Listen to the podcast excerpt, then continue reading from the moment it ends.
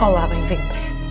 Número 4. Episódio número 4 de uma série de 4 episódios para experimentar mudar de vida em 5 minutos. Poderiam ser 5 episódios, eu sei, especialmente porque eu gosto muito do número 5, mas o mês tem 4 semanas e eu vou fazer aquilo que preconizo: descansar, parar, recuperar, recarregar, arrumar e reorganizar. Tudo. Nestes primeiros episódios tentei mostrar-vos aquilo que serão os episódios simples, diretos e com ideias práticas sobre isto de mudar de vida, sem aquela coisa de acreditarmos muito no momento das nossas vidas em que não acreditamos em nada.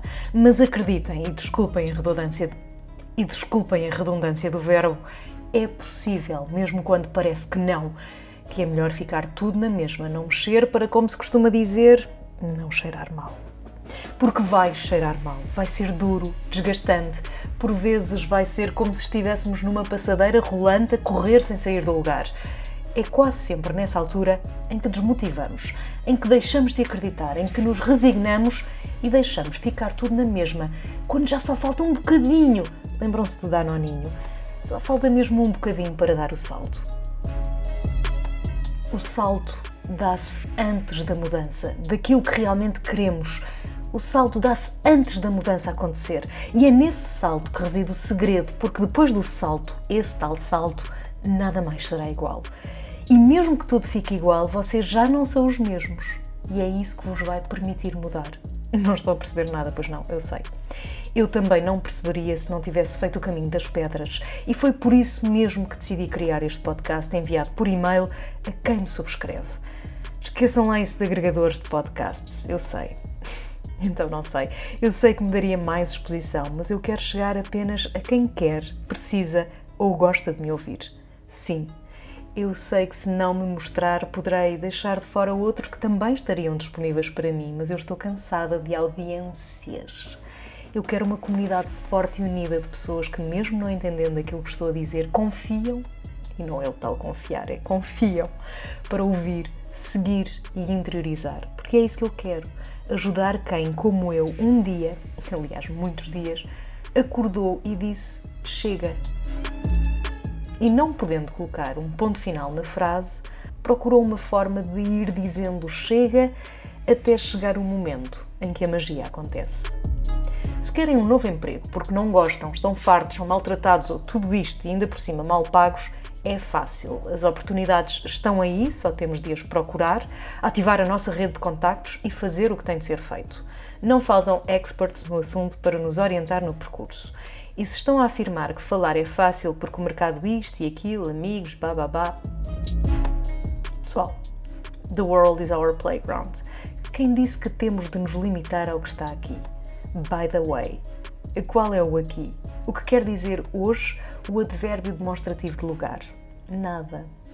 Porque vocês imaginam-me aqui e eu escrevo-vos num comboio que partiu do lugar A e se dirige ao lugar B, a muitos quilómetros do aqui em que me imaginam. E estou a gravar num outro aqui, ainda mais distante, do tal comboio e do tal lugar B, porque já estou no lugar C.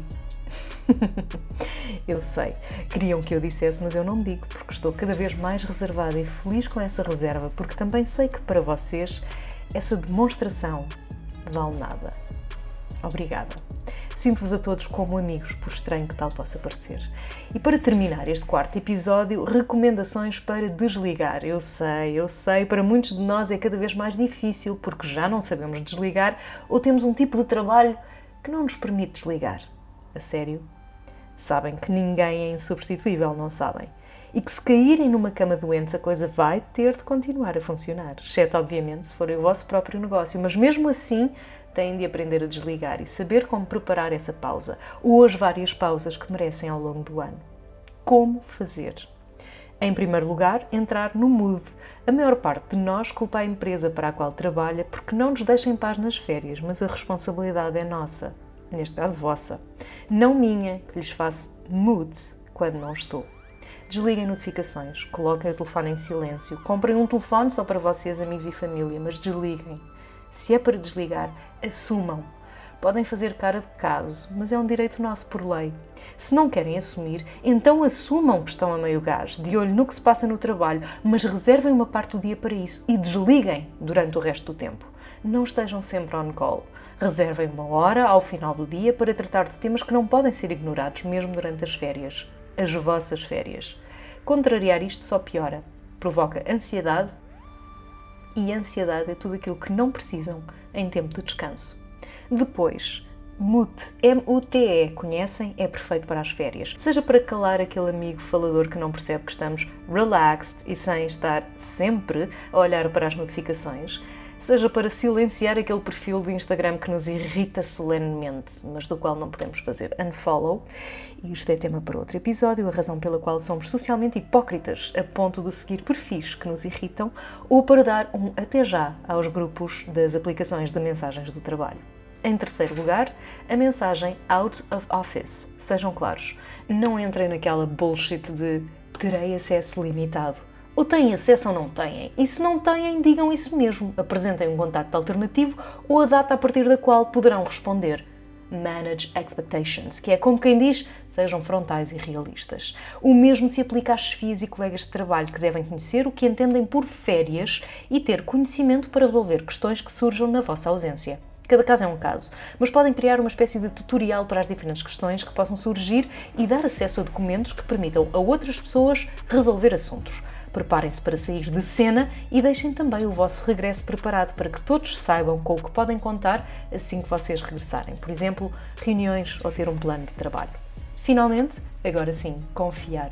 Se trabalham em equipa, se prepararam convenientemente a vossa pausa, se documentaram as tarefas e organizaram processos, é o momento da equipa brilhar. Uma equipa serve exatamente para isso, para que o trabalho possa fluir mesmo quando um dos elementos não está.